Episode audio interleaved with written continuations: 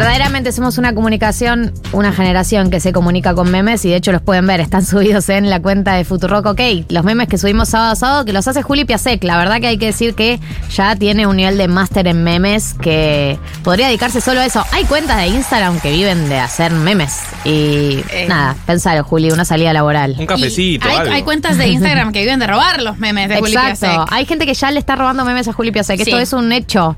Yo no me quiero poner hortiva porque, bueno, las redes, pero me pongo loca. Cuando me pasás que te roban uno, me pongo loca. Y es que sí, o sea, el, el meme es una propiedad colectiva, pero es una propiedad colectiva. Realmente es.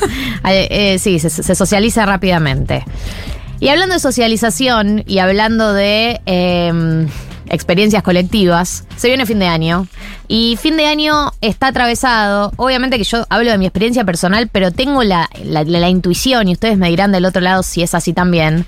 Eh, está, está- está bien atravesado por una experiencia muy particular que es la de llegar hecho mierda. Básicamente, uno llega No sé muy por qué mal. lo decís. A fin Está de año. caras y- Tirás tirás todo el año, tirás todo el año más o menos las surfeas y es como que a fin de año se acumula todo. Hay algo de- del clima, ¿no? Social, hay algo también de que aparecen muchos eventos a fin de año y por ahí a Sí. uno se le unen muchas cosas. Hay algo del deadline de fin de año, de terminar Claro. las cosas antes. No sé bien por dónde se juega, pero una sin- situación de eh, que, que- que las revistas de actualidad le llaman burnout o como sea, pero de, sentirte agobiado a fin de año. Y creo que en ese aspecto en particular se pone en juego algo, algo muy importante que tiene que ver con la salud mental, que más allá de- de- del chiste y de todo, la verdad es que puede ser muy, muy agobiante y muy pesado llegar a fin de año. Se nos hace difícil ir a trabajar, vas con la peor de las ondas, estás cansado todo el día. Muchas de estas cosas eh, me pasan a mí, me resuena que, me las, que las comparto y les pasan a otras personas. Y por ese motivo tenía ganas, eh, hoy teníamos ganas de hacer una entrevista eh, y una entrevista sobre este tema en particular, sobre fin de año y sobre consejos para lidiar con fin de año desde el punto de vista de la salud mental. Por ese motivo está ya conectada para charlar con nosotros Natalia Fuensalida, es psicóloga, trabaja en salud mental y políticas públicas, es asesora en ANDIS, que es la Agencia Nacional de Discapacidad, y es la entrevistada del día de la fecha. Así que bienvenida Natalia, 1990, te saluda Galia Moldavsky. Hola, ¿qué tal, Dalia? ¿Cómo estás? Bien, ¿y ¿Cómo vos? están todos? Todo bien. Soportando, soportando llegar a fin de año. ¿Cómo te pega veo. fin de año, Natalia? Exactamente. Estamos todos como bastante atravesados, ¿no? Por, por, por llegar a fin de año, encima con el mundial que no ayuda, ¿no? Estamos todos sobrecargados. Es una Argentina bastante sobrecargada de, de ciertas cosas. Hay algo en lo que vos decís que es verdad. eh, de, de, digamos, la presión que uno siente a fin de año, eh, esta cuestión del estrés, del burnout, que es así, o sea, si bien uno lo puede ver en las redes o en las revistas o lo puede consumir, es algo que se dice, pero es algo que existe y le pasa a la mayoría de la gente que tiene que ver con esto, ¿no? O sea, nosotros tenemos que pensar que el estrés lo sentimos todos. El estrés en gran parte medida es algo, es una respuesta natural del ser humano frente a una situación, digamos, del entorno. Lo que pasa es que cuando esta situación la vivimos como algo amenazante, algo como que nos pone en peligro y o, o de repente se nos torna, digamos, como constante, ahí es donde aparece el burnout y sobre todo estas situaciones que tienen que ver con la cuestión laboral, ¿no? ¿En qué, en Con qué cuestiones que consiste que este, el burnout eh, eh, específicamente? El burnout tiene que ver, digamos, con una respuesta del estrés en cuanto a lo que tiene que ver con cansancio desmedido, con eh, un cansancio, digamos, un agotamiento generalizado, con apatía, con desgano, y que muchas veces cuando esto no, digamos, no se, no se trata eh, o no se frena, digamos, como esta bola, viste, esta presión a tiempo, puede generar ciertos problemas como de salud mental importantes, como un estado de depresión, de angustia, de, de ansiedad generalizada, entre otras cosas.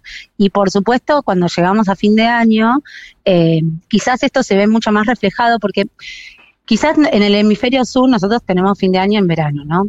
Y realmente termina el año, o sea, en algún punto nosotros finalizamos más allá de lo simbólico de cerrar algo, como cuando uno cumple años, es una fecha, que después empieza otra cosa, sí, uno dice es un día más, pero nosotros realmente cerramos el año y después vienen vacaciones, bueno, y viene todo esto que vos decías, la cuestión de compromisos sociales, eh, cuestiones económicas, que parece que el mundo va a acabarse el, el primero de enero, cuando en realidad no es así.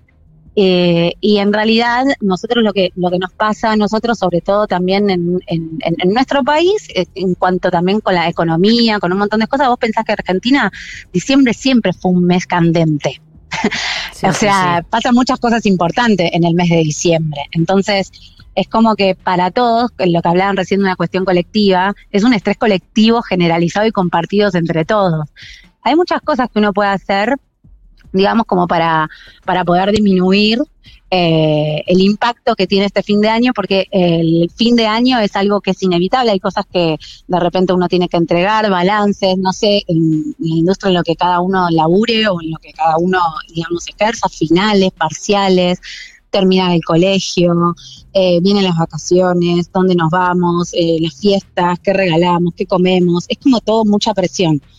Eh, es una presión de todos lados, no, que- cal- calculo que a ustedes también les pasa, Por supuesto. ¿no? Nos ¿Saben pasa a todos. Perdón, no te escuché. No, Sí, no sabes sí. cómo nos pasa, Natalia.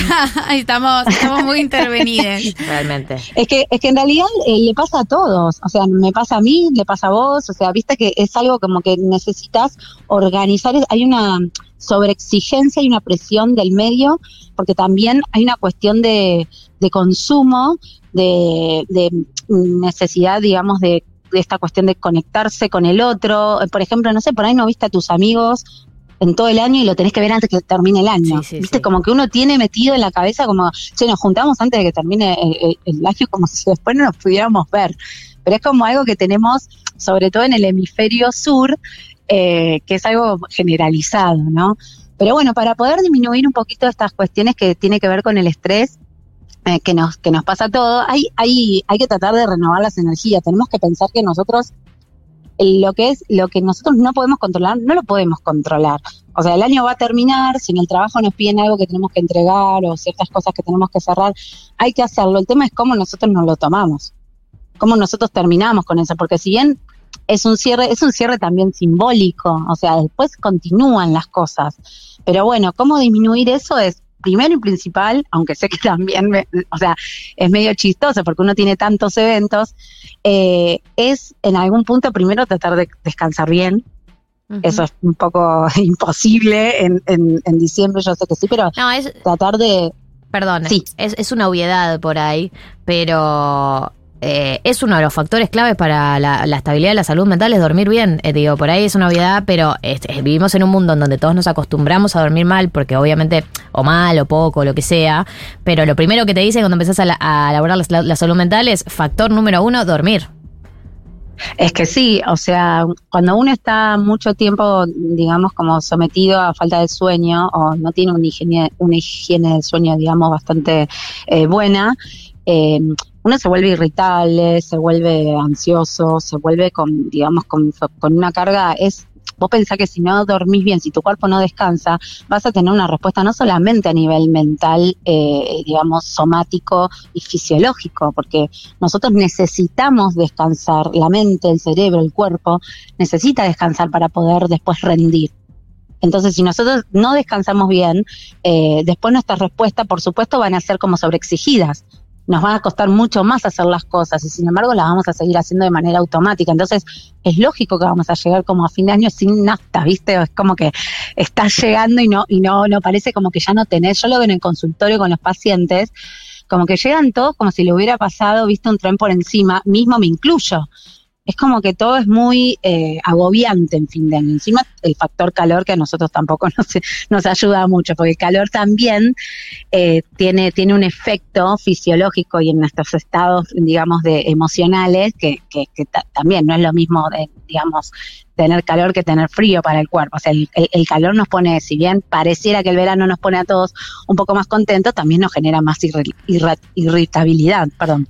Natalia, Eh, bueno, eh, Sí, te hago una pregunta con respecto eh, a, a este fin de año en particular, pero eh, tema salud mental y post pandemia, porque este fin de año parece ser el primer fin de año después de dos años de situaciones de reclusión, de situaciones de, de aislamiento, y hay una sensación de que socialmente fingimos un poco de demencia, eh, barbijo, ¿qué? Ni idea, no pero eh, ¿cómo repercutió eso eh, en este en este año como de volver a, a salir al mundo y en ese cansancio que quizás estamos sintiendo más agudo?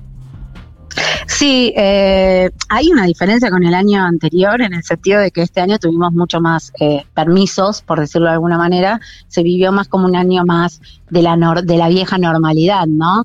Pero hay que recordar que también eh, la pospandemia eh, viene, trae también consigo las consecuencias que tuvo el COVID, porque eh, las fiestas, el fin de año, son momentos en donde también las personas nos replanteamos nuestros propios proyectos, nuestras propias, digamos, situaciones y las ausencias también, ¿no? Que fueron dejando, esto que vos decías recién de la pospandemia y el barbijo, nos olvidamos, fingimos demencia. Quizás es fácil fingir demencia para quien no se vio afectado en una pérdida. Pero sin embargo, ¿no? Hay muchas familias que, que no tiene, o sea, no importa qué condición tenga, que de repente los fines de año después de la pandemia y, o las, o las, digamos, las fechas importantes, como ser Navidad o estas cuestiones de brindis, por decirlo, ¿no? Conmemoran un poco la falta, ¿no? Y eso influye mucho en estas cuestiones, moviliza las cuestiones emocionales también. Y en algún punto hay como si, no es como si no hubiera pasado nada, pero es como que de repente hoy está todo permitido. Sí, sí, y, decidimos y la gente de repente es como que parece como que se olvidó que hace un año teníamos hasta horario para poder ir a comer. Sí, sí. Entonces, Eh, hoy es como que todo ya, es como que todo ya pasó. Y, y, bueno, en realidad sí, estamos en otra etapa, pero estamos en una post-pandemia, ¿no? Si nos ponemos a fijar, hay consecuencias de la pandemia que nos dejó y un poco el burnout, el estrés y toda esta cuestión que estaban hablando recién ustedes es parte de esto, eh, sobre todo la presión. Sí. Eh, quiero recordarles que estamos hablando con Natalia Fuensalida, es psicóloga, trabaja en salud mental y políticas públicas. Eh, tengo algunas preguntas que llegaron por WhatsApp, pero primero me gustaría que eh, termines con lo que habías arrancado de eh, los tips para lidiar con este fin de año. Nombraste el descanso.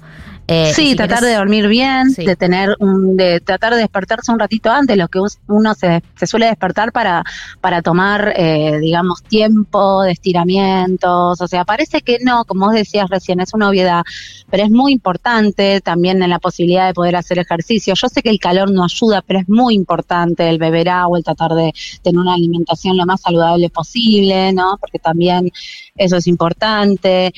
Eh, en cuestiones, en cuestiones que tienen que ver también con las presiones sociales que, que nos ejerce, digamos, este fin de año, que por ejemplo, viste que todos queremos regalar, eh, queremos gastar, nos volvemos como compulsivos, empiezan las ofertas y un montón de cosas, y eso nos genera también presión, porque eso no tiene distinción de, de, familias que de repente tienen más recursos que otras, o, familias con menos recursos, como que todos, eh, todos necesitamos eh, pertenecer y hacer algo por esa fecha particular, por ejemplo Navidad, ¿no? Quienes lo celebran. Entonces de repente también eh, mucha gente se pone, digamos, en gastos que son innecesarios o, que quizás después los endeudan por, por el hecho de gastar, ¿no? Tenemos esta cuestión de consumo. Bueno, tratar de ver y planificar esos gastos también, ¿no? Como priorizar ciertas cosas que para que después no tener consecuencias eh, a largo plazo, que después, porque ¿qué pasa? Después si tenemos consecuencias que son económicas por haber gastado de más, eh, tenemos, no sé, un verano donde vamos Eso. a estar también endeudados y esas cuestiones que digamos que tiene que ver con esto, o sea, como autocontrolarse también en cuanto uno consume. Claro. Ejecutar eh, ejecutar yo lo llamo a esto de no dejar las cosas a último momento, ¿no? O sea, que si hay que hacer algo que tiene que ver con responsabilidad, con compromiso, con cuestiones laborales, tratar de sacárselo de encima lo más rápido posible en el sentido de no dejar acumuladas tareas para no sentir que, que, que esto te desborde. Y también aprender a pedir ayuda si uno no, o sea, ve que solo no puede. Claro, Priorizar también, elegir también con quién pasar el tiempo. Esto parece. Pensaba eso, pensaba, no, pensaba eso como la, la, la, valentía que hay que tener. Bueno, no le pasa a todo el mundo, pero digo, se empiezan a acumular los eventos y es aprender a decir que no también, ¿no? A, a cosas. Totalmente. Aprender, aprender o a quedarse afuera de algunas cosas que van a suceder. Exactamente, exactamente. O sea, eh, el día tiene 24 horas, el mes tiene 31 días y, y, hay cosas que tenemos que hacer y hay cosas que queremos hacer y hay cosas que podemos hacer. Entonces, en ese, en, en esa, digamos, en esa ecuación nosotros tenemos que tratar de priorizar eh, y elegir, como decís vos. O sea, en el elegir tenemos que descartar y entender que por descartar, bueno, a veces las decisiones las tenemos que tomar, porque si no, viste como que uno quiere estar en la misa y en la procesión y no aguantas más. Lo único que sentís es presión y presión, no, y tengo que ir acá, o viste esta cosa como que vas salpicando de un lugar al otro, te vas un rato en una reunión del colegio, otro rato se juntan de acá, después tenés la cena de fin de año de acá y después no tenés más ganas de nada y no te queda batería ni para, para el brindis de fin de año, digamos, por decirlo de alguna manera graciosa, pero es real. Yo tengo muchos pacientes que de repente tienen más compromiso que la cantidad de días que tiene el mes. Claro, sí, sí, sí. como que sí, ¿cómo, ¿cómo haces? Es algo que, que, sucede mucho en esta época del año. Eh, te quiero leer un par de preguntas que llegaron. Eh, acá Analía dice, eh, dice que le destruye cuando hablábamos del tema de dormir porque tiene muchísimas presiones y dice, ¿qué hacemos cuando no es posible dormir bien o no contamos con las horas necesarias para hacerlo? Cuando no contamos con las horas necesarias para hacernos, tenemos que plantearnos cómo nos estamos planificando el día o, digamos, si hay posibilidades de poder tener un descanso eh, em, mejor, más saludable. Porque mm, a ver, eh, nosotros tenemos que dormir, se supone, ocho horas. Muchas veces eso no lo podemos hacer. Eh, muchas veces las exigencias, no solamente laborales, eh, también, digamos, en la familia, la maternidad o la paternidad. hay muchas cuestiones que hacen a esto. bueno, tratar de dormir por lo menos la mayor cantidad de horas posibles y tratar de, o sea, hay algo que se llama higiene del sueño que quiere decir tener tips a la hora de dormir, que quiere, o sea, para poder mejorar la calidad que tenemos del sueño. No es tanto la cantidad, porque vos podés dormir seis horas, que no son las ocho, pero dormirlas bien. ¿no? Y vos podés dormir ocho horas y sin embargo, no sé, tener el sueño interrumpido, eh, falta de conciliación de sueño. Por ahí te vas a dormir a las 10 de la noche y te dormiste a las 12. Sí. Entonces hay dos horas ahí que no estás durmiendo. Entonces, lo que tenemos que tratar de hacer es, por ejemplo, bueno, desconectarnos. Cuando hablo de desconectarnos es desconectarnos. o sea, dejar el celular, tratar de apagar cualquier artefacto que sea tecnológico, tratar de hacer ejercicio de respiración. Esto era uno de los tips también que te quería decir, que no va más allá del sueño, sino que puede ser en cualquier momento del día.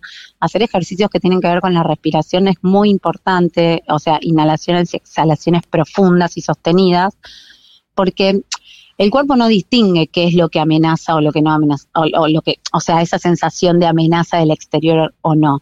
Lo vive como lo vive, entonces nosotros al respirar, hacer este ejercicio de respiración, nosotros lo que hacemos es calmar en algún punto, ¿no? La, las presiones ambientales y la mente y bajar, eh, digamos, todo lo que tiene que ver con eh, las tensiones físicas que, o sea, necesitamos poder relajarnos y eso se hace a través de la respiración. bajar un cambio. Sí, pero más allá de bajar un cambio, eh, eso estaría bueno que se pueda hacer y te, digo que desde el, desde el, nivel inicial habría que enseñarle a los chicos, muchas escuelas lo hacen, es aprender como a relajarse, aprender a poner el foco en la mente en que, o sea, eh, eh, en no dispersar en buscar como, digamos, el objeto, el objetivo de querer tranquilizarnos. Entonces, eso de la única manera que lo podemos hacer es respirando. Respirando profundamente, exhalando profundamente, a veces más sostenido durante un minuto, a veces se necesitan eh, más minutos. Vos lo ves a los chicos chiquititos cuando tienen berrinches o cosas así. La única manera que tienen de calmarse no es a los gritos, es justamente con ejercicio de respiración. Claro. Entonces eso nos sirve a todos, a los adultos también. Es difícil. Es difícil, es difícil. Eh, cuando uno no está acostumbrado a hacer ejercicio de respiración, a veces, em, eh, y más si, si no sos cercano como a todo lo que tiene que ver con, ese mundo, a veces es, eh, parece como difícil el acercamiento, ¿no? También va la, vida que tenemos acá. con, con, poca pausa. No, es que muchos también toman la, digamos, la respiración, que es obvio, que está muy relacionada con lo que es la meditación, con el mindfulness, con el yoga, con, todas estas cuestiones. Y no hace falta, digamos, adentrarse en ese mundo eh, si no te interesa, digo, ¿no? Eh, para, para poder empezar a tener, digamos, como una conducta digamos, repetida y sostenida, que lo único que hace son cinco minutos en el día, a la mañana o a la noche, antes de dormir y recién cuando te despertás, y eso, eso te genera, te tranquiliza el cuerpo y la mente, y a la vez salís de esa situación de angustia que siente el cuerpo, por, este, por esto que te decía recién, cuando uno está estresado, el cuerpo no distingue qué es aquello que te amenaza no. Puede ser un león que se esté atrás de una jaula, como puede ser tu jefe que te está diciendo entregame un trabajo. ¿Me entendés? O sea, para el cuerpo, eh, eh, o sea, el cuerpo no, no sabe distinguir sobre eso. Entonces lo que tenemos que tratar de hacer es mm, tratar de, parece como, bueno, esto sí es muy de meditación, pero tratar de estar en eje tratar de volver al eje, de tratar de, respirar profundamente, de, exhalar. Y bueno, y en ese sentido, eh, bueno, tratar de hacer también actividades que uno disfrute, que es difícil, como, no sé, puede ser desde leer un libro, salir con amigos o lo que sea, pero esto que vos decías, aprender a decir que no, también es importante, aprender a seleccionar con quién quiero pasar el tiempo, o sea, es la cuestión de la calidad, no de la cantidad, y no sentir esa presión de que uno tiene que estar eh, con todas las personas o que uno tiene que decirle que sí a todos. A veces uno tiene que poner, parar la pelota para no llegar, digamos, eh, a, a algo que después, digamos, pueda tener consecuencias mayores. Natalia, eh, muchas gracias por pasar por 1990. Es Natalia Fuensalida, psicóloga, trabaja muchas gracias a ustedes. en salud mental, trabaja en políticas públicas, es asesora de eh, ANDIS, ANDIS, Agencia Nacional de Discapacidad, y ha pasado por 1990. Te deseo un buen fin de semana. Hasta luego, igualmente. Adiós.